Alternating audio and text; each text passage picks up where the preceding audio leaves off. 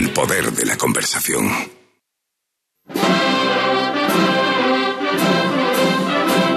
En Radio Sevilla, Cruz de Guía. Pasión por Sevilla. Nada me ha molestado porque nada ha sido lo suficientemente fundamentado. Las críticas de que, que era blanco. ¿Cómo? Todos nuestros cristos son blancos. Si hay alguno más moreno es porque el barniz se ha oxidado un poco. Que era atleta. Todos nuestros cristos tienen un cuerpo eh, elegante y, tonificado. No he visto ningún cristo mm, ni con barriguita, ni, ni con chepa. Tiene poca ropa como todos los cristos crucificados en nuestra, nuestra cultura. Está semidesnudo, está tan desnudo como el cachorro de Triana. ¿Qué tal amigos? Buenas noches, bienvenidos a Cruz de Guía. Pues ahí estaban las palabras de Salustiano asegurando no estar molesto con las críticas a su cartel por la falta de fundamento en ellas. Tenéis la entrevista completa que esta mañana hemos realizado en el programa Hoy por Hoy Sevilla, que dirige y presenta nuestro compañero Salomón Achuel. La tenéis al completo en la página web y lógicamente el cartel, la cuestión del cartel será motivo de opinión en nuestra tertulia, pero ya recabo las primeras opiniones con mis compañeros José Manuel Peña. ¿Qué tal? Buenas noches. Muy buenas noches, Paco. Pablo Lastruzzi. ¿Qué tal, Pablo? Buenas noches. Buenas noches, Paco. A bote pronto, primera impresión del cartel para vosotros. Pues a mí como, como obra de arte, eh, magnífica anatómicamente, el paño de pureza, el, eh, bueno, me parece una gran obra de arte hiperrealista, como gran pintor Salustiano, eh, como cartel no me gusta como cartel, porque un cartel tiene que anunciar la Semana Santa de Sevilla, o como el que tiene que anunciar las fiestas de primavera, o el que tiene que anunciar el carnaval, tiene que anunciar lo que viene. A mí no me anuncia la Semana Santa de Sevilla. Como obra pictórica, maravillosa, como cartel, pues hubiese elegido a lo mejor la imagen o la cara hiperrealista de cualquiera de los maravillosos Cristos que tenemos en Sevilla. Sí, yo el principal problema, estáis viendo el cartel en nuestra retransmisión en Facebook Live y es que si le ponéis el dedo a donde pone Sevilla 2024, es verdad que nos costaría saber de dónde es el cartel, qué Semana Santa está anunciando. Hombre, los hay muy friki, yo no me incluyo entre ellos porque yo las potencias del Cristo del Amor me tienen que decir que eso es. El sudario del cachorro todavía, eh, a lo mejor sí, ¿no? Pero si le tapas el Sevilla 2024 yo tendría problemas para saber de dónde es el cartel. Pablo. Pues yo después de mucho reflexionar estos tres días que llevamos hablando del cartel, me hacía la, pregunta si se trataba de crear la imagen de un Cristo inexistente para los sevillanos o de representar la Semana Santa de Sevilla.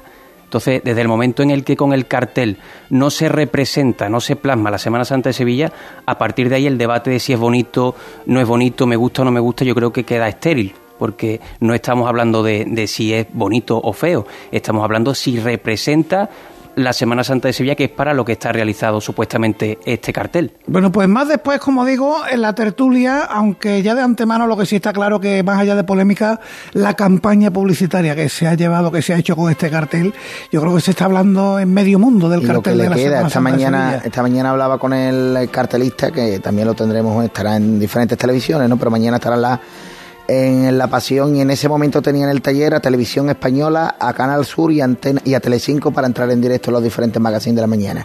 Sé que también ha estado aquí, por supuesto, he escuchado esta mañana la entrevista con Salomón, fantástica, y esta misma tarde también ha estado en diferentes televisiones, es decir, que este está haciendo una, una campaña que ni el presidente Pedro Sánchez en la campaña electoral. Y ojo Paco, que yo el respeto máximo al autor del cartel. En este caso, el Consejo es el responsable de lo que se ha presentado, porque el que la entidad que presenta eh, esta obra es el Consejo. No y el cartelista. Y el cartelista. Bueno, pues así la cosa, llegamos al decimocuarto programa de la temporada número 67 de Cruz de Guía.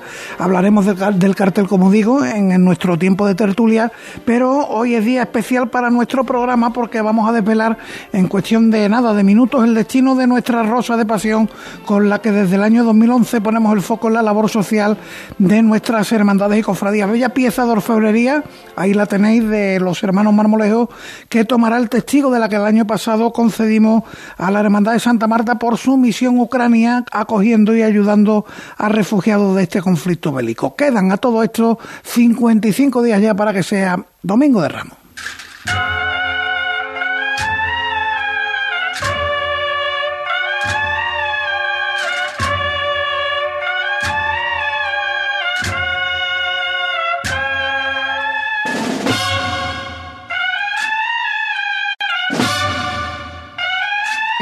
9 y 5 minutos de la noche y esto que suena, la marcha es pista ¿eh? de la hermandad que se va a llevar nuestra Rosa de Pasión en este año 2024, una marcha de José Manuel Reina, el amigo Musi Rafael Velázquez en 1997. Tenemos que comenzar con felicitaciones, Pablo. A Juan José Morilla, que recibirá este año la bambalina de plata de la tertulia La Bambalina. El amigo Juan José Morilla, que fue delegado del Martes Santo en aquel Martes Santo que fue Santo Marte, como muchos recordarán. A esta hora están ocurriendo cosas también. En Las Penas se celebra cabildo sobre el estado de la imagen del Señor, con propuesta de intervención y su aprobación, si procede. En la lanzada, traslado de la Virgen del Buen Fin desde su capilla al altar de Triduo. Y en la Redención se ponen a la venta hasta el jueves las entradas para la decimotercera gala Olivo de Plata este año al bordador Francisco Carrera Paquili, que tendrá lugar el 9 de febrero en Cajasol. Me encargo yo del correo electrónico, líneas de contacto con el programa, el correo electrónico cruzdeguía arroba cadenaser.com. El baratillo nos remitió el programa de actos con motivo de la coronación canónica de la Virgen de la Piedad el próximo 14 de septiembre. Habrá besamanos previos en el Sagrario. En la procesión del día 14 intervendrán las dos bandas que acompañan a la hermandad, la de cornetas y tambores de Nuestra Señora del Sol y el Carmen de Saltera y la misa final de Acción de Gracia será en la capilla de la Real Maestranza, la capilla del Rosario de la Real Maestranza. En X, antes Twitter, arroba Cruz de Guiaser, tenemos, Pablo, dos convocatorias de Cabildo el sábado en San Gonzalo para aprobar la salida extraordinaria del Señor en 2025 por el 50 aniversario de su hechura y dentro de una semana, el próximo lunes día 5 de febrero, el Divino Perdón de Alcosa sobre el nuevo misterio proyectado por Navarro Arteaga y la hechura de un nuevo paso a cargo de los hermanos caballeros. Bueno, en Facebook somos Cruz de Guía Sevilla con retransmisión en Facebook Live gracias al amigo Jesús García Pereira y hay que destacar que ahí hemos sabido de la noticia de la Macarena que cambia de itinerario a la ida, yendo de feria a Trajano por Relator y todo el bulevar de la Alameda de Hércules. Aquí lleváis otra pista, con lo que deja de pasar por la Cruz Verde y Correduría. Por otro lado, la Cofradía de San Gil acogerá los días 1 y 2 de junio el quinto Congreso Internacional de Hermandades de la Esperanza Macarena. Y terminamos con el WhatsApp de Radio Sevilla, el 609-160606, para, por ejemplo, hablar de Pino Montano. Sí, anunció ayer la misión que entre el 21 de septiembre y el 19 de octubre protagonizará la Virgen del Amor por el 25 aniversario de su hechura en las distintas parroquias de la zona. San Francisco de Asís, nuestro Padre Jesús de Nazaret, y Nuestra Señora de Consolación y la de Santa María de la Cabeza, culminando con el triduo en su sede, San Isidro Labrador, y la salida extraordinaria el 19 de octubre, visitando los templos antes referidos. Sin olvidar, que también lo hemos visto a través del WhatsApp, las fotos y vídeos del paso de misterio de la cena ensayando por la calle de Aoiz y la calle San Juan como posibilidad, probaturas, posibilidad, digo, de nuevos itinerarios para el Domingo de Ramos. Esta es la técnica. Borja Troya comienza Cruz de Guía.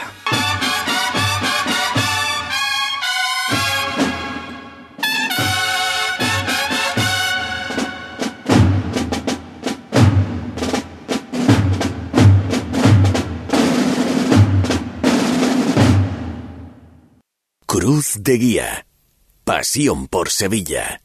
Y decía yo que la marcha era pista de a dónde va a ir nuestra Rosa de Pasión en este año 2024, marcha que eran sones de Centuria, yo recuerdo los sones de Centuria los Viernes de Dolores, y sonaba la marcha Negaciones de San Pedro, con lo que ya paso de ocultar más el destino y aprovecho para saludar al hermano mayor de la Hermandad del Carmen, José María Ferrero.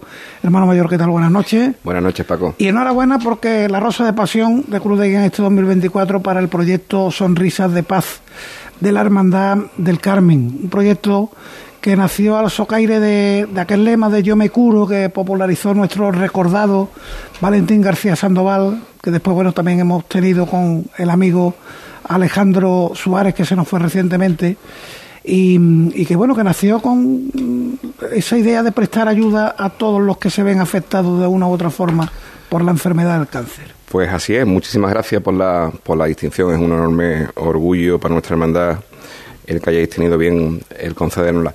El proyecto Soniza de Paz es un proyecto de voluntariado, fundamentalmente un proyecto de, de voluntariado para jóvenes, de jóvenes para jóvenes y niños que nace precisamente, sí, nace a, raíz de, la concienciación que, surge en la hermandad, eh, a raíz de la enfermedad y del conocimiento de la enfermedad a través de Valentín, y que mm, aquella experiencia del yo me curo mm, causa mella en, todos nosotros y, se busca mm, con, con motivo del 25 aniversario de la hermandad el buscar una obra social eh, distintas y, ahí es donde surge la, empieza a surgir la relación con la Asociación Española contra el Cáncer y intentamos aunar nuestro principal activo que es la juventud.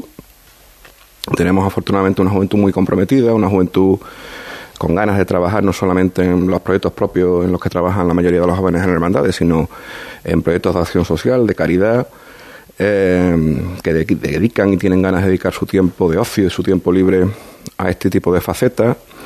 Y de ahí surge esa, esa idea, el de crear un proyecto de voluntariado, de la mano siempre de la asociación, para, para hacer, entre comillas, mejor, o dentro de lo que cabe mejor, más llevadera, ¿no? Más llevadera, ¿no? La, la, enfermedad, no solamente a los propios niños, es un, es un proyecto dedicado a niños, no solamente a los propios enfermos, sino también a los familiares de los enfermos, que son muchas veces olvidados y que también sufren ¿no? la, la, enfermedad de sus familiares más cercanos. ¿no?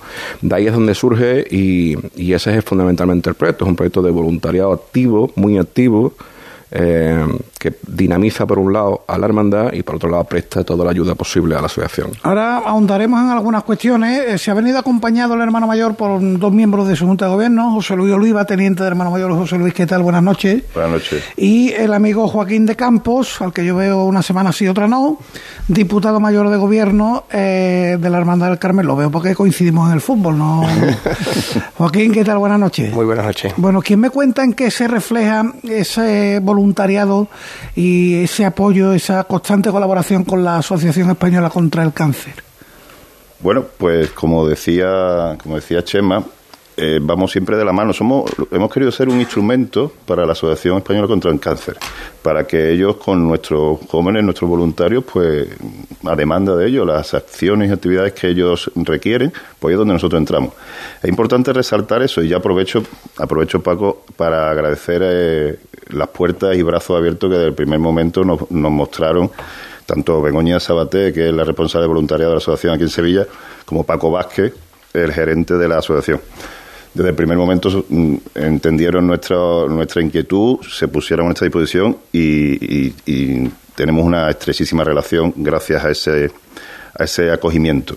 Te decía que somos, siempre hemos querido ser eso, un instrumento para, para que ellos a, sus necesidades pues requieran de nosotros. Nuestro grupo de voluntarios, que es un grupo amplio, cerca de 50 jóvenes, que, están incluidos en este proyecto, han pasado un proceso de formación de mano de la propia asociación, que es una asociación que tiene sus procedimientos, son además procedimientos eh, serios y, creados a nivel nacional, y todos han pasado toda la formación y todo el, eh, lo que requiere para poder integrarse en esto. Acciones, bueno, pues hemos tenido, tuvimos una primera acción, si, si tuvieras mm, relatarla tú, ¿quién Sí, por supuesto. Sí, Joaquín. bueno, eh, os explico un poquito. Nosotros, como bien está diciendo José Luis, y antes ha plasmado Chema, lo que tenemos es una línea de colaboración permanente con la asociación para los distintos proyectos, siempre buscando la ayuda a niños enfermos o niños familiares de enfermos que, como, como ha dicho Chema, muchas veces son los grandes olvidados de esta, de esta situación.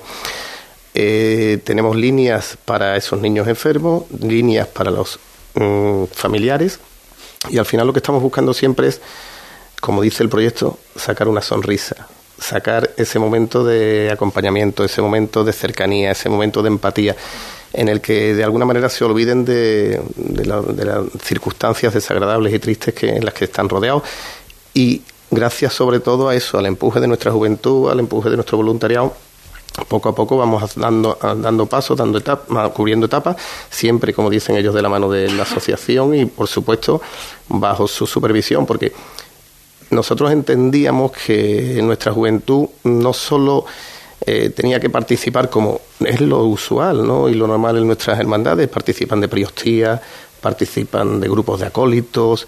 Eh, pero muchas se quedan ahí, solo en eso. Bueno, yo no voy a valorar lo que entra en otras, pero sí, para nosotros entendíamos que em, siempre la Hermandad del Carmen como bandera ha tenido la acción social y la caridad, desde su fundación. Y por eso la Hermandad del Carmen existe, por eso la Hermandad del Carmen dentro de su humildad es tan grande. Es por su acción social, las obras de caridad. Y teníamos la responsabilidad desde los órganos de, dirección de la hermandad de transmitir a los jóvenes que tienen que adquirir esos compromisos, que tienen que dar esos pasos y que no te tienen que limitar a unas convivencias, como decimos, a, temas lúdicos que, oye, que dentro... Que, también, pero que no sean solo lo único, claro. por, supuesto, porque para su edad es lógico y acorde a su edad. Pero estos pasos que están dando les están haciendo crecer mucho como personas, como cristianos y como hermanos. Oye, eh, los lemas eh, me interesan mucho tanto el Sonrisas de Paz, que así se llama el proyecto, de colaboración con la Asociación Española contra el Cáncer, eh, la bandera del Yo me curo, deben ser auténticas gasolina en, la lucha contra, contra la enfermedad, tanto como las sonrisas ¿no? que se busca provocar en, los enfermos. Efectivamente. Eso que tú mencionas para nosotros es muy importante, porque como decía el hermano mayor antes, todo esto nace con el proyecto de obra social del, del 25 aniversario, que coincide con, con el momento final de la enfermedad de Valentín García. Y claro, de él aprendimos, todos los que le queríamos, aprendimos que, hay otra forma de mirar a la enfermedad. ¿eh? Y él la miró de frente, pero la miró desde la paz y la miró desde el sosiego. Él decía que si algo merecía la pena eh, para él era levantarse todas las mañanas y ver los mensajes de apoyo que tenían sus amigos, porque eso eso le daba paz y era capaz de brindársela al resto de enfermos, que ya sabéis que fue, fue su proyecto de vida final. De eso hemos aprendido. Hemos aprendido que la, que la enfermedad también se puede afrontar desde el sosiego, desde la tranquilidad, de la paz, desde el positivismo, por supuesto, desde la esperanza, pero una esperanza en paz.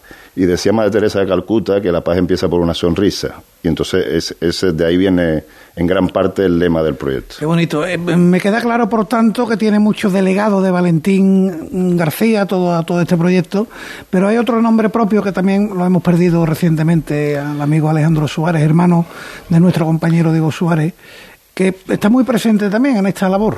Claro que sí, claro que sí. Desgraciadamente pero lo perdimos hace un poco más de un mes y, Alejandro también fue un ejemplo para nosotros, una persona con un, con un vitalismo hasta el último momento, una persona súper querida en el seno de la hermandad y fuera de la hermandad y que, bueno, nos anima también a, a proseguir en, este, en, esta, en esta acción porque creemos que, que, tanto su ejemplo como el de Valentín son de alguna manera la, la fuerza motriz de, de, este proyecto, ¿no? Y son también ejemplos para los jóvenes, ¿no? Porque aquí nos enriquecemos mutuamente, obviamente, con este tipo de proyectos, con este proyecto de acción social, y no solamente existe, eh, que es lo principal, lo fundamental, el dar el apoyo a la asociación, sino también ver que los jóvenes estos jóvenes comprometidos a los que nos referimos y que son orgullo de nuestra hermandad, pues enriquecen su vida con este tipo de experiencias, eh, fortalecen la amistad eh, dentro del seno de la hermandad y, bueno, intentamos y yo creo que en cierta medida se consigue que intenten ser o que sean mejores personas, que también es una buena parte, un buen objetivo de este proyecto. José Luis. Cualquiera que, haya conocido a Valentín y a, y a Alejandro mm, puede constatar que fueron dos personas que, que se enfrentaron a, a un camino que sabían dónde terminaba de una manera muy especial, muy particular. Entonces, yo creo que cualquiera de los dos es un espejo en el que mirarse, es un legado para nosotros. Bueno, sin duda tiene mucho de homenaje esta Rosa de Pasión. El proyecto de la Hermandad del Carmen a sus dos hermanos recordados, Valentín y Alejandro, nuestra Rosa de Pasión tiene mucho de homenaje también a su memoria. La Rosa de Pasión, el concederla tiene, conlleva o trae consigo un par de encargos. Mm. Vamos a hacer el primero. Alejandro Marmolejo, buenas noches. Hola, buenas noches Paco, pues me alegro de escucharte. Aquí llegamos ya un año más por la semilla, que la rosa, la rosa vaya saliendo ahí en el jardín de tu cercana orfebrería. Claro, ahí, ah, como tú sabes, ahí en nuestra, en, la calle San Pedro Martín, muy cerquita de la radio, allí tenemos nuestro huerto donde florecen las rosas de plata para Radio Sevilla. Además estamos viendo una de las que hemos concedido en los últimos años, mientras hablamos contigo estamos viéndola en la retransmisión que hacemos en Facebook Live. Em, una rosa que va a ser muy especial, Alejandro, porque de un modo u otro a todos nos toca de cerca la enfermedad del cáncer.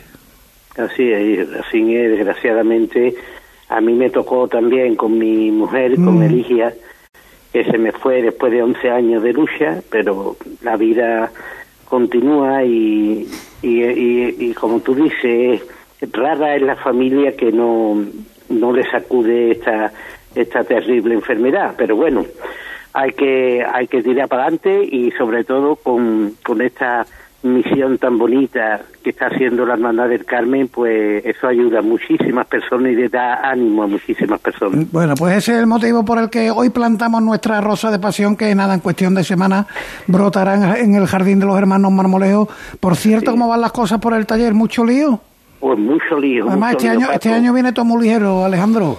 Sí, todo, todo. Y y mucho trabajo, pero muy bonito, ¿sabes? Y disfrutando todo lo que se puede. Ya y ya no puedo, ya no cogemos más nada, ya no, ya ya no da tiempo, ¿no? Ya no da tiempo, ya no da tiempo. Yo tengo un marmolejo ya en el salón de mi casa, Alejandro. Ah, hombre, hombre, ¿quién está ahí? ¿Quién está ahí? Es tío más grande. Pues claro que sí, pues claro que sí. La réplica de la llave de Sevilla que se entrega en el Aldo, bro. Porque... Ahí está, ahí está. Y muy orgulloso, muy orgulloso de colaborar también con el Ateneo. Con, con la cabalgata de Reyes, como todos los años. Muy bien. Alejandro, un millón de gracias por atendernos y nada, estamos en contacto cuando esa rosa coja cuerpo. Muchas gracias. Ya, te tendrá un detallito, Paco, esa rosa para, esta Sí, es verdad que siempre se lo pone. El año pasado, no, la de los donantes de, de órganos llevaba, llevaba un brillantito en forma de lágrima de vida. ¿eh? así, que seguro que a Alejandro algo se le ocurre. Muchas gracias, maestro. Algo que tenga que ver con la sonrisa, a lo mejor, ¿no? Ahí está, ahí está, ahí está. Muchas gracias. enhorabuena, enhorabuena, Muchas gracias, muchas gracias. Bueno, eh, me estáis hablando de la juventud. Eh, yo supongo que esto también los hará madurar. Sin duda, sin duda es algo que nosotros perseguimos, como te he dicho, como para hacerlos crecer como cristianos, como hermanos y como personas. el afrontar este tipo de situaciones siempre pensamos que, bueno, que nuestro Padre Jesús de la Paz, nuestra, su Madre del Carmen, nuestra Virgen del Carmen, les va a ayudar, les va a guiar y les va a hacer pues que tengan la sensibilidad suficiente para afrontar estos, estas situaciones. Pero además, si lo hacen de la mano de una asociación que tiene la sabiduría, la experiencia y el conocimiento necesario para formarlos, pues les hace dar esos pasos de una manera muy solvente y sin duda les está haciendo crecer muchísimo. Todo, es para, mm, para hacer crecer una, eh, estas personas en hermandad, eh, pero me gustaría también poner el foco, eh, particularmente la Hermandad del Carmen, que cada vez crece más, eh, que tiene más hermanos, que su juventud cada vez es más numerosa. Es decir, que... ¿Que odió el conteo este año?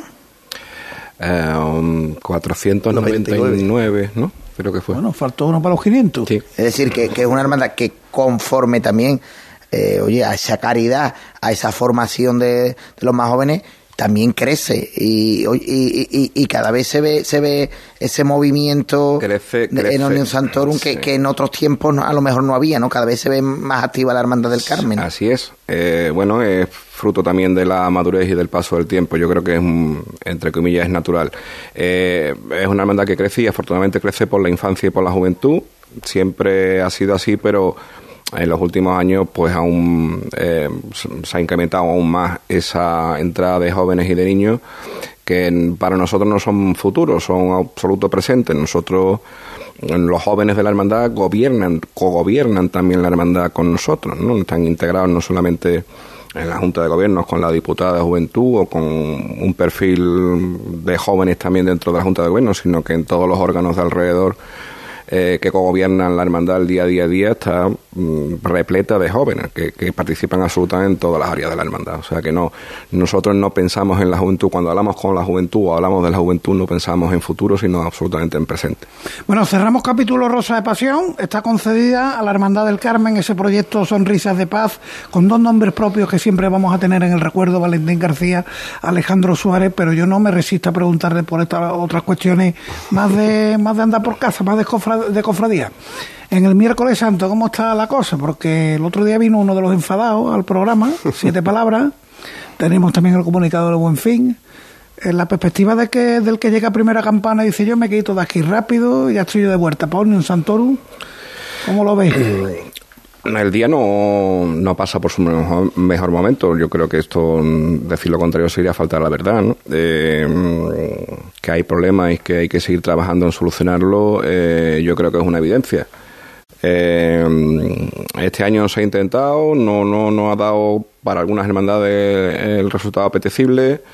A dos hermandades inicialmente descontentas con la solución del 23, pues se ha sumado una tercera.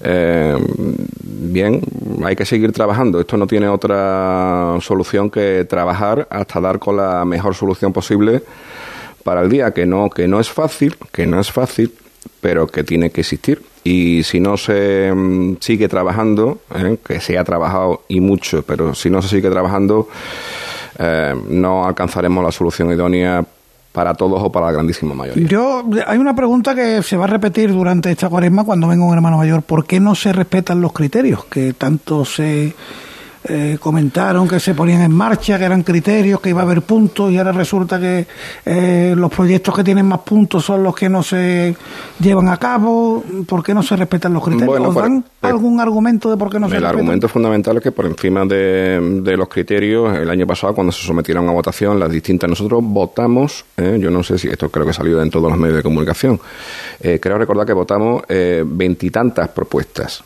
quizás el formato no a lo mejor mm, no era el idóneo había que haber mm, concentrado las propuestas en las más viables o en las más favorables para todos no sé el criterio que, que, que, se hubiese tomado principalmente sobre los criterios previamente adoptados pero bueno, al final se acabaron votando veintitantas propuestas y resultó elegida las más votadas por los presentes, ¿no?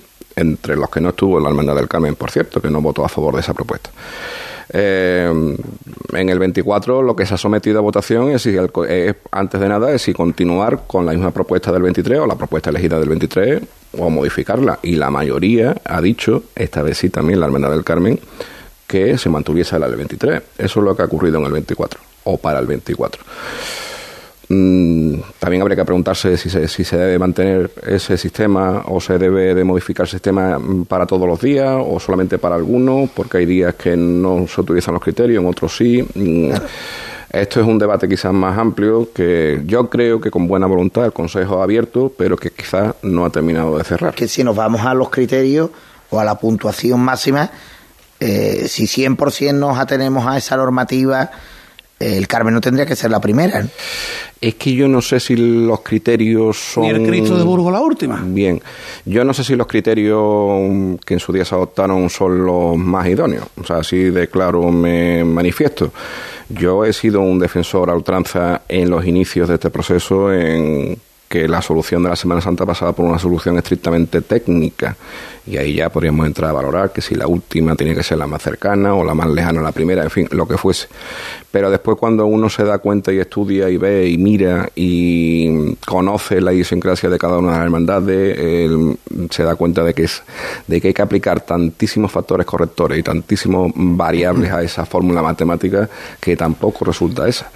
O sea que, mm, por, por, por mis razones, ¿no? por cuestiones de itinerario, de recorrido, de sincrasia de la hermandad, de, forma de andar de una, de lo que para una significa el barrio, de lo que para otro no lo significa, son tantas las circunstancias que tantos factores de corrección que no sé yo cuál es la solución, sinceramente. La última, hermano mayor, que nos hemos comido ya la primera media hora del programa, el éxodo obligado desde Onion Santorum en el mes de mayo eh, recordamos que esto venía de 2020, que la pandemia lo paralizó todo y finalmente van a repetir con la opción de los terceros. Así es, esto es una, una obra eh, cuya ejecución se aprobó para el año 2020, que la pandemia impidió y que mm, eh, ha sufrido alguna algún retraso como consecuencia de eso, de, reavivar la capacidad de generar ingresos por parte de, la archidiócesis, que es quien eh, la financia. Y, finalmente ya está aprobado absolutamente todo, se vuelven a, retomar y se inicia el 1 de junio. En principio ese es el plan de obra que se inicia en el 1 de junio. La parroquia se cerrará al público el 12 de mayo para iniciar las labores de desmontaje interior de, los cuadros y, y, demás y la Hermandad del Carmen pues saldrá el día 5 de mayo, domingo, tras la misa de diez y media y se establecerá provisionalmente a la hermandad en la, iglesia de los terceros, en la iglesia de Nuestra Señora de Consolación, sede de la hermandad de la Cena, después de haber eh, encontrado en ello la hospitalidad deseada.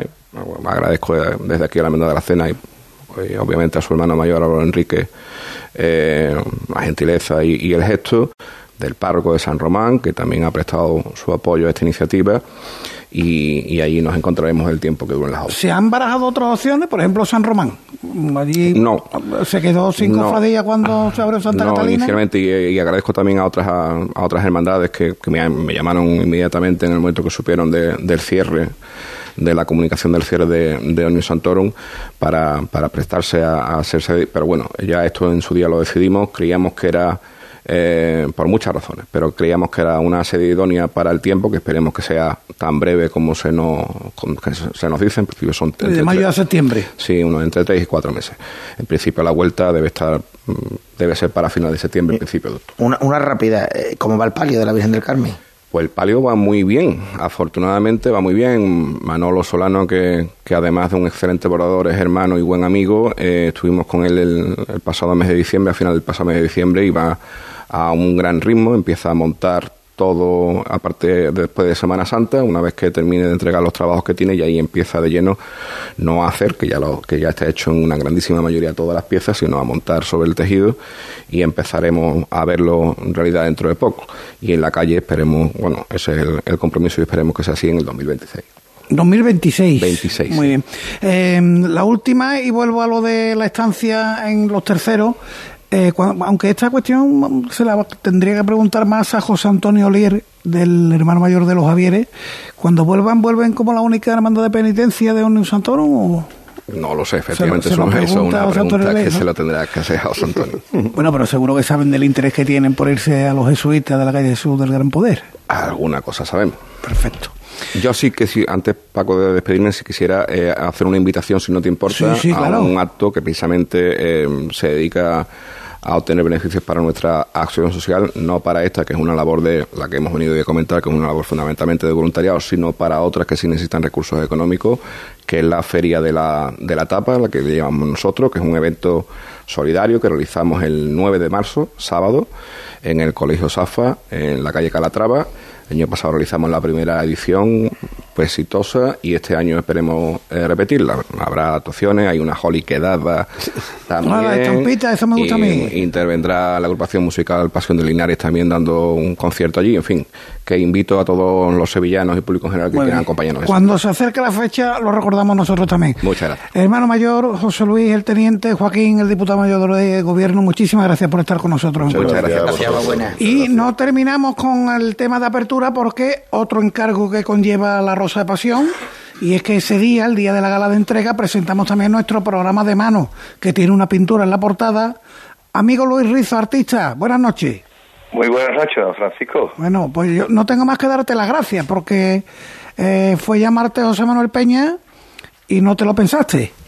Eh, tú sabes que, que soy doctor de capirote, entre otras cosas, y a mí eso me gusta muchísimo. Así que, además, eh, con José Manuel tengo una entrañable amistad y a ti te admiro muchísimo y te quiero de la misma manera, así que bueno, mi sobrevuela. Además, en un año muy especial, no vamos a desvelar todavía nada del el, protagonismo que tiene esa pintura, pero para los baratilleros es un año muy especial este que acabamos de empezar. Bueno, mm, yo creo que es la, la culminación de, una buena eh, gestión a través del, del tiempo, de, de una buena acción de de la hermandad y que culmine con, con la coronación canónica de Nuestra Señora de la Piedad, eso para nosotros nos ha colmado de, orgullo y satisfacción, así que estamos locos de contentos. La hermandad es un ascuas de fiesta. Muy bien. Eh, Luis, termino. Eh, al cartelista del año 2010, que fuiste tú, además recuerdo, ah, mira, estamos viendo tu cartel, el palio de la, de la caridad, un armado nazareno del baratillo. ¿Qué le ha parecido el de este año? Bueno, pues yo no entro en absolutamente nada del aspecto artístico, porque me parece que un artista de reconocido a solvencia, que es un hombre que, bueno, pues que, que hace sus cosas, y es más, yo lo admiro porque hace un tipo de pintura, pues él ha buscado su estilo y es una cosa, eh, pues, original, ¿no? Mm, con respecto al cartel, hombre, el cartel me ha chocado mucho porque yo no veo la Semana Santa de Sevilla en el cartel, única y exclusivamente. Después todas aquellas personas que piensan que si tenemos malos ojos, que si xenófobos, que si entramos en historias, yo para nada, porque la, la Semana Santa de Sevilla y la religiosidad y, la, y las esculturas y los cuadros que hay religiosos, pues la piel la han enseñado siempre. El problema aquí no radica en la xenofobia ni, ni que lo veamos con malos ojos. Aquí lo que lo único que radica, por lo menos bajo mi parte y con las personas que yo he hablado, que como cartel de la Semana Santa de Sevilla a mí no me funciona porque ahí tú lo colocas en Bilbao y sigue siendo un cartel, pero no no representa para nada a la ciudad de, de la que bueno, de la que nosotros no sé, por lo menos tengo un sentimiento muy especial por por la ciudad, ¿no? Muy bien. Luis, un eh, millón de gracias. Perdona, hay un, un artista, si queremos progresía, mi maestro Paco Maireles presentó uno de los carteles más rompedores y magníficos de la Semana Santa de Sevilla. El ojo de la Macarena. y, el, y el último de, de Daniel Franca, pues, ¿qué quiere que te diga? Moderno no, lo siguiente, y ahí están. Muy bien.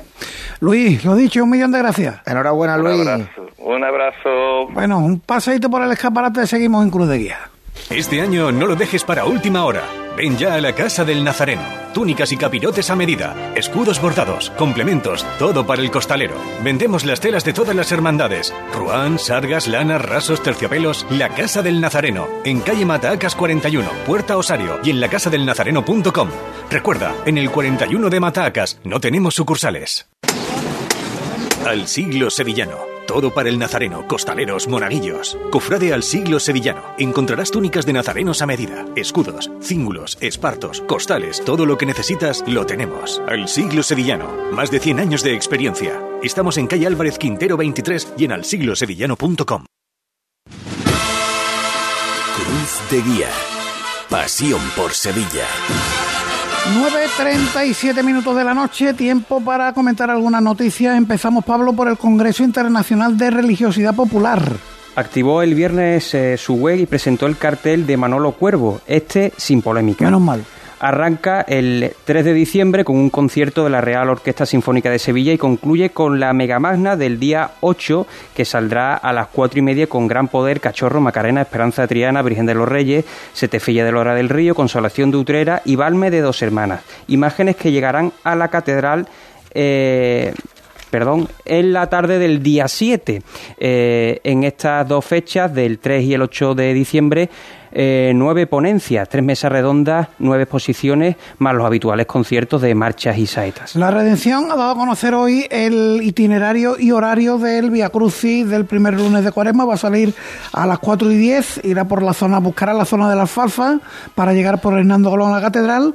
El regreso a partir de las 9 y cuarto va a volver por la calle Mateo Gago va a pasar ante Santa Cruz, la Candelaria, y de ahí buscará de nuevo la calle Zamudio y el regreso a su iglesia. Hasta las once y media. A San José Obrero nos vamos porque el Cabildo del sábado eh, aprobó incorporar una imagen de la Santa Mujer Verónica al paso del Señor de la Caridad, como todas las imágenes del paso Lara, el artista e imaginero Fernando Aguado, y dos minutos para saludar a quien nosotros este aspecto, más que de manera sensacionalista, nos gusta eh, tocarlo desde el punto de vista de la noticia, y es que María Jesús Rueda se va a estrenar como costalera en una cuadrilla mixta en la Semana Santa de Castilleja de la Cuesta, en este caso. María Jesús, ¿qué tal? Buenas noches. Hola, buenas noches, Paco. ¿Qué pasa? Bueno, que te estrenas el día 2 el primer ensayo. Sí, este viernes ya tenemos el primer ensayo.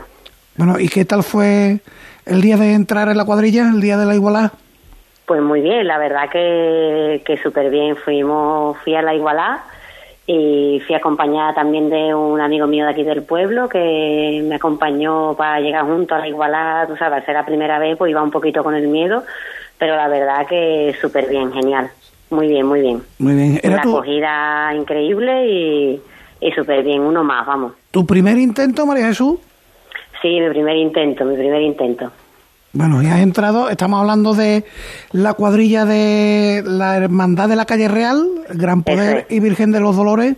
¿En cuál entras tú? Porque la Virgen de los Dolores es verdad que la sacaba hasta el año pasado una cuadrilla profesional, llamémosla así. Eh, este año no va a poder ir todo el recorrido, vais a tener oportunidad de sacar los dos pasos de vuestra hermandad. Eso es, yo se supone, bueno, si todo sale bien el ensayo se me da bien y en los ensayos, bueno, eh, respondo en condiciones, pues iría a la cuadrilla chica del Señor del Gran Poder y la cuadrilla chica pues este año saca a la Virgen de los Dolores, entonces pues mira, me estrenaría sacando a la Virgen de los Dolores y después llevando durante el recorrido al Gran Poder, así que, que ya da un pleno, un pleno al 15, muy contenta, muy contenta. Bueno, pues no me queda más que desearte suerte y fuerte para arriba. Muchas gracias. Que las mujeres sois capaces de todo, ¿eh? Además estoy muy ilusionada y estoy muy contenta con la acogida, con, con la hermandad, cómo me han recibido y, y la verdad que súper contenta, muy, muy bien. Muy bien, pues lo dicho, enhorabuena María Jesús. Muchas gracias. Bueno, seguimos nosotros ahora. Hasta luego. Buenas noches. Con la agenda de la semana que nos trae algunas cositas. Mañana, por ejemplo, los estudiantes proclama como pregonero universitario a Manuel Cantelar y presenta el cartel de Juan Miguel Mena. Yo veo, presentan carteles y se me ponen los pelos de punta. parroquia de la Oliva reciben mañana la vecina parroquia de San Juan de Ávila y Nuestra Señora del Rocío la nueva imagen de la Virgen de la Oliva, obra de Navarro Arteaga, que presidirá su templo parroquial. La bendice el jueves el arzobispo Monseñor señor Sai Menese. El jueves eh, Las Penas se acoge la convivencia de hermandades del lunes santo. ¿Y al día siguiente? El viernes 2 de febrero, Círculo de Pasión, se inaugura la exposición dedicada al Nazareno de Santiponce, que podrá visitarse hasta el domingo 11 de febrero. El próximo lunes hacemos el programa de Cruz de Guía desde allí. Hay fútbol, juega el Sevilla, con lo que no estaremos en los aparatos de radio, pero hacemos el programa desde allí, después el podcast, que me consta que sois muchos los que escucháis el programa a través del podcast. También el viernes la misión presenta en Caja Rural del Sur los actos del 75 aniversario fundacional. Recordemos que incluye la salida procesional del 5 de octubre del Inmaculado Corazón de María. Y dos citas más para el sábado, ya con esto terminamos la agenda, la Esperanza Triana, Vía Crucis del Cristo de las Tres Caídas, desde y hasta Santana, y en los servitas la meditación ante el Cristo de la Providencia que pronuncia el compañero Carlos Cribel Reyes. Una túnica y la tertulia. Este año no lo dejes para última hora. Ven ya a la Casa del Nazareno. Túnicas y capirotes a medida, escudos bordados, complementos, todo para el costalero. Vendemos las telas de todas las hermandades. Ruán, sargas, lanas, rasos, terciopelos. La Casa del Nazareno. En calle Matacas 41, Puerta Osario y en lacasadelnazareno.com. Recuerda, en el 41 de Matacas no tenemos sucursales.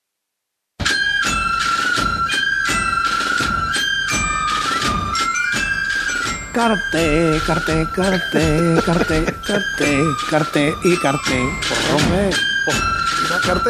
Bueno, señor Contertulio, buenas noches, Manolo Romero. Muy buenas noches. Bien suena esto, Pepe ¿eh? Anca, buenas, Buenas noches. noches. Luis Chamorro. Buenas noches. Como entenderéis, vamos a hablar del tema. ¿no? El cartel, hay que ver la que salía o no. Es que lo hemos dicho ya en más de una ocasión, es que en esta ciudad todo crea polémica. Es verdad que hay cosas que la suscitan más que otras, pero es que aquí ya absolutamente todo crea polémica y lo hemos dicho más de un año. Es que aquí ya aceptar cualquier encargo de la ciudad mm, no es que sea un compromiso, que lo es sin duda, es que ya prácticamente ponerte a los pies de los caballos. Pero los pies de los caballos, el que acepta el encargo, el que lo encarga, los que lo contempla, los que se tiran a, a degüello en el Twitter, en las redes sociales. Bueno, yo no sé cuántos mensajes todos los que estamos en esta mesa habremos recibido estos días, las memes, los, memes. los comentarios, pero sobre todo me llama la atención que es un poco una cosa mm, social, ¿no? De nuestro tiempo, ¿no? La agresividad con la que se perciben tantísimas cosas.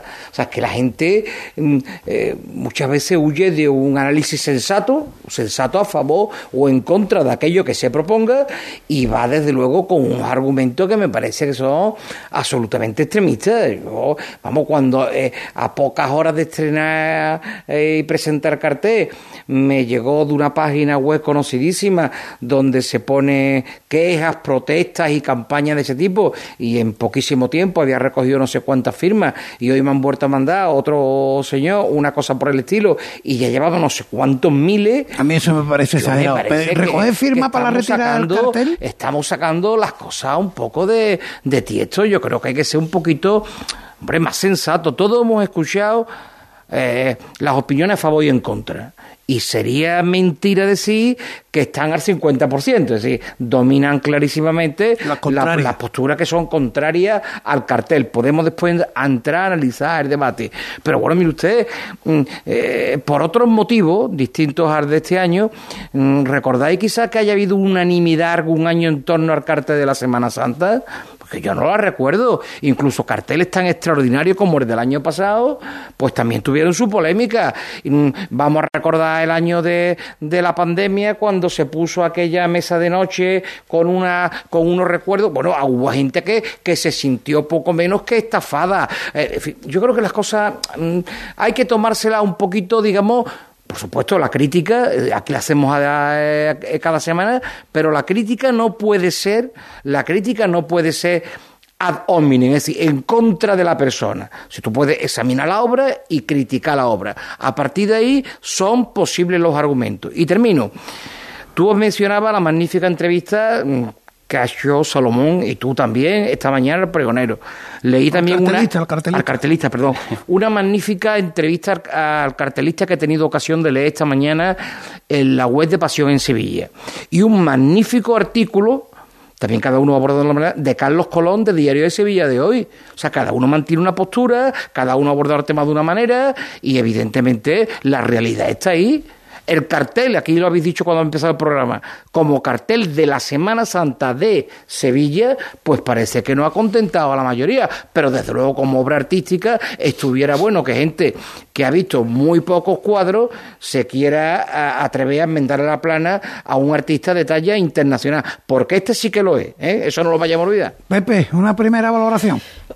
Pues compartiendo la opinión de Manuel Romero, creo que es todo muy desmesurado creo que mm, se ha hecho presa de una cuestión aprovechando otras coyunturas porque ya a nivel político aquí, aquí ya opina Toquique ya esto ya se ha abierto la veda Hombre, eh, tenemos que también recordar que el cartel ha tenido sus vaivenes y viene de unos años complicados. Recordaréis que se presentaba en el Fitur, después no, si se paga, no se paga. Cierto es que trae ya una, una especie de rémora y tal. Por otro lado, Mm, el arte tiene sus épocas y sus historias. Cuando se le encarga a este señor, se sabe que no iba a pintar un cuadro del barroco. Él ha sido fiel a su estilo. ¿eh? Bien, bien. Eh, hablan incluso de rojo salustiano para referirse a ese fondo. Cuando se le encarga, se sabía lo que se encargaba. Y ahí no hay ninguna objeción. ¿Que no representa la Semana Santa de Sevilla? Bueno, pues parece que es obvio, o la gran mayoría. Pero no se nos puede olvidar, bajo ningún concepto, que esto es lo que anuncia lo realmente importante. Entonces tendrá su tiempo y tendrá sus, sus días y sus semanas.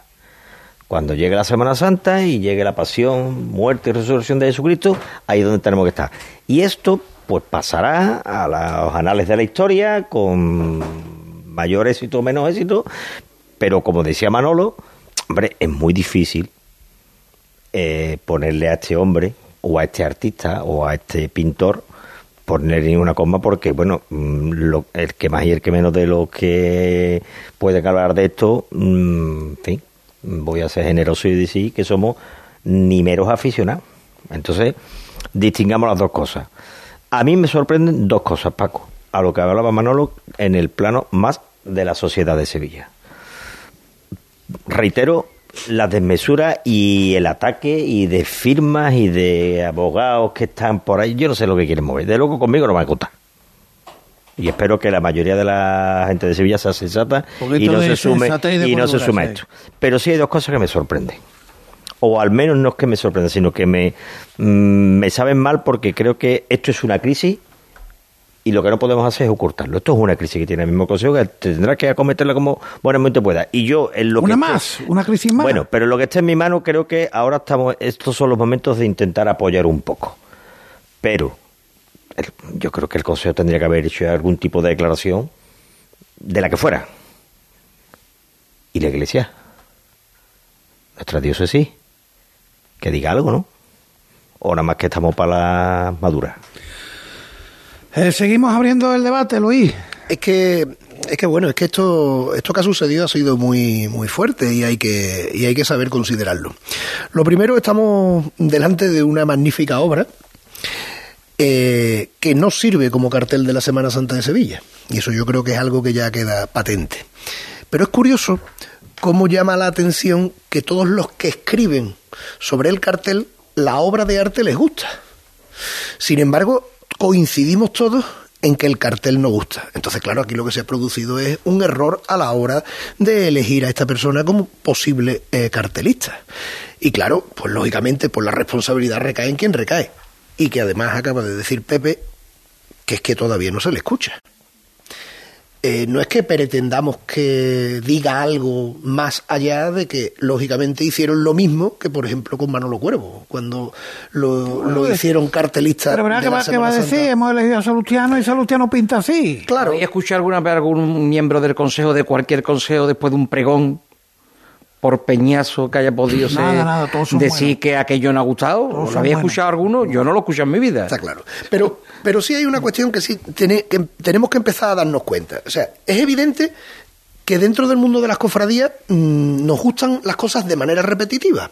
Nos gusta que sea todo exactamente igual, que nos pongamos la túnica de la misma manera, que veamos los pasos en los mismos sitios y que veamos carteles que nos encajen dentro de lo que es la, eh, eh, los esquemas, los códigos de esta Semana Santa de Sevilla. Y ahí es donde tenemos que darnos cuenta de que quizás ahí es donde estamos fallando los cofrades de tener quizás un poquito de más amplitud de vida y poder de alguna manera eh, ser permeable a situaciones como esta. Yo coincido en muchas de las críticas que se le puede hacer al cartel de la Semana Santa de este año, pero aun haciéndole críticas al cartel de la Semana Santa de este año, este hombre ha sido de lo más honesto que se Claro que os voy a poner un ejercicio, Pablo. ¿Tú querías comentar algo también? No, que decía Manolo eso de que todos los años ha habido crítica a los carteles, ¿no? Pero lo que no recuerdo es que el cartelista ya ha estado en todos los medios de comunicación de Sevilla, de España y parte del extranjero. Bueno, es que a lo mejor también. No, no, como campaña de publicidad. no, no, es que eso por cada uno, mira, eso lo que voy cada uno tiene que jugar su base. Se ha dicho por activa y por pasiva que el pintor tenía que cobrar el cartel, porque el que trabaja, como dice San Pablo, es justo que coma de su trabajo. ¿Vale? Y entonces eh, el Consejo, graciosamente, sí, como medida de gracia, que es lo que significa, dijo que iba a dar 3.000 euros. Pero vamos a ver, señores, ¿de qué estamos hablando? Estamos hablando de un pintor que cobra 80 o 90 mil euros por, por obra y tú le vas a dar 3.000 es que, es que, es que si se ríe de ti, se lo puede hacer. Vamos a ver, ese cartel, a mí lo que más me extrañó en la misma noche fue cuando eh, mandaron en un grupo diciendo, cuidado que el cartel no es de, no, que no se queda en Sevilla, que el cartel, bueno, entonces decía que estaba vendido, hoy ha hecho una declaración el propio hijo, diciendo que no, que no lo va a vender, que se lo va a dar finalmente a su hijo, pero lo que sí está claro, y lo ha dicho él, me parece que en la entrevista de con Salomón ha dicho claramente que él le aclaró al Consejo que él iba a darle a Sevilla un cartel, pero que no le iba a dar cuadro. Eso es una cosa muy interesante porque cuando salió la fotografía, él pinta realmente unos tondos, ¿eh? y cuando se vio que el cartel no tenía porque no era conveniente por la impresión, esa forma, se vio una cosa que me llamó mucho la atención, antes de que saliera todo este comentario, en el cartel no había una sola letra. Es decir, él había concebido aquello para venderlo, para regalarlo, para lo que fuera. No era un cartel. Entonces ahora lo que va a tener el consejo, lo que sea, será una impresión de estas que hay magníficas, en la que si tú puedes imprimir cualquier fotografía o lo que sea sobre una textura de lienzo y queda magnífico. Pero que él ya lo dijo. Y es que es lo lógico. O sea, es que aquí estamos acostumbrados a pedirle a la gente que trabaje para las cofradías gratis et amore. Y eso no puede ser. Y un señor que escribe, por ejemplo, que le dedica a escribir cualquier cosa un tiempo, pues ese señor gana por el artículo X mm, dos mil euros, tú no le puedes dar nada o 500 euros, porque encima se ríe de ti. Y estas cosas, estas cosas sí que creo que el Consejo debería haberlas tratado previamente. Usted quiere aceptar esto con estas condiciones. Ahora, si ya te dice, bueno, te lo voy a pintar, pero ahora yo te digo que me tiene que dejar el cuadro, digo, no, el cuadro es mío. Bueno, eh, decía que os ponía, le he puesto tarea a Jesús, eh, le he dicho, Jesús, búscame el cartel de Antonio Agudo, yo lo recordaba, ahí está. ¿Otro? Ahí está, otro, pero, otro pero, cartel que cumple pero no, lo mismo. Pero no se Da igual que tanto. Sevilla. Este Cristo es anónimo, ¿eh? Bueno, pero vamos Este a ver. Cristo no está aquí. ¿Os acordáis de la polémica que tuvo este cartel, no? ¿O ya se nos ha olvidado? Pero, pero tanta como, como la de este año. Es que no es, que la medible. ¿Qué no diferencia? Es que, no, es que no estamos en la misma época. O sea, es que aquí ahora mismo todo el mundo Ah, o sea, puede hablar. que no había redes sociales entonces. no, no, no, yo creo que es otra cosa. Aquí muchas veces nos enteramos que alguien es pintor, mucho, se enteran de que alguien es pintor cuando le encargan el cartel de la Semana Santa, o el del Corpus, o el de la fiesta primaveral. ¿De qué para la Entonces se entera que hay un señor que se llama X que es pintor. Hasta entonces no lo conoce nadie. Es que ese es el problema. Entonces dice, uy, este señor, que este pinta. Pues claro que pinta. Es que se gana la vida pintando. Entonces, claro, después resulta que hace cosas y tú tienes que saber si esas cosas cuadran o no cuadran para aquello que tú quieres. Porque a mí me parece que el cuadro, a mí no me parece nada provocativo. Es más, una palabra que repite normalmente en las entrevistas que he leído es que él ya pensó en hacer un cartel amable. Amable es el término que se emplea cuando no se quiere molestar a nadie. Así que él no ha hecho esto con un carácter provocativo, lo dice él mismo, pero además que se le aprecia. No, no quiere provocar a nadie. Lo que pasa que hay gente que se ha sentido, por lo que sea, yo ya he dicho cuál es mi opinión, se ha sentido molesta por un tipo de, bueno, pues, de interpretación que no cuadra. No, no he visto decir- bien, no he visto bien el año, eran 99, es 99, verdad sí. que las redes 25 sociales, las redes sociales no daban tanta. Mira, iba a decir una, solamente una cosa antes. Incluso cuando, el de Maireles también dicen estaba que fue hablando. Pablo, iba a decir una cosa de, de las muchas cosas que nos han mandado, como memes, eh, variantes, etcétera, del cartel.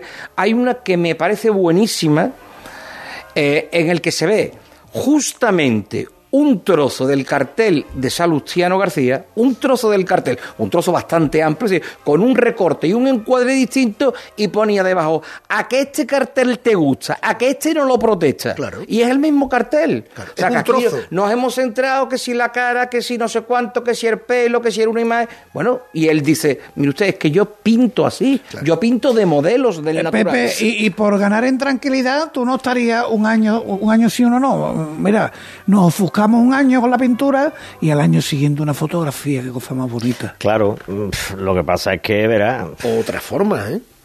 que no hay que verlo solo en fotografía. Ya Yo se que- están haciendo manera, escultura, ¿verdad, claro. eh, Luis? Es que se están yo es que, yo es que cosas. creo que yo es que creo que es que mm, estamos eh, en la actualidad sacándolo todo, todo, todo, todo de costura. Todo se sale, todo se desborda, todo, todo es un mundo, todo es una provocación. Querer buscar muchas de las cosas que hemos leído, sinceramente me ha costado trabajo buscarlas y, y tengo que reconocer que no las he encontrado. O sea, que, que hay gente que le ha dado unas revueltas a esto. A mí lo que me preocupa es la intencionalidad. Porque es que ha habido un ataque tan furibundo desde algunos sectores y desde algunos mm, sitios que me preocupa la intencionalidad. Porque mm, yo que ya, yo no, bueno, tengo cana, pero además no tengo pelo. Yo ya, las, ya hay ciertas casualidades que no me las creo. Mira, la semana pasada estábamos hablando aquí con la hermana mayor de las siete palabras. Ese era el problema. Se ha acabado. Esto, eh, Ya se ha acabado. aquí lo amortizamos todo en una semana. Pero es que este cartel va a durar lo que dure esta semana y un poquito de la otra. Cuando llegue el pregón, pam, pam, pam, llegará el pregón y llegará un magnífico domingo de Ramos, que es lo que tenemos que hacer, disfrutar de la Semana Santa. Como buenamente cada uno pueda, como buenamente el Consejo puede organizar y como buenamente las hermandades lo pueden desarrollar. No perdamos de vista que lo realmente importante es lo, Lo que, que celebramos viene, la Semana viene. Santa.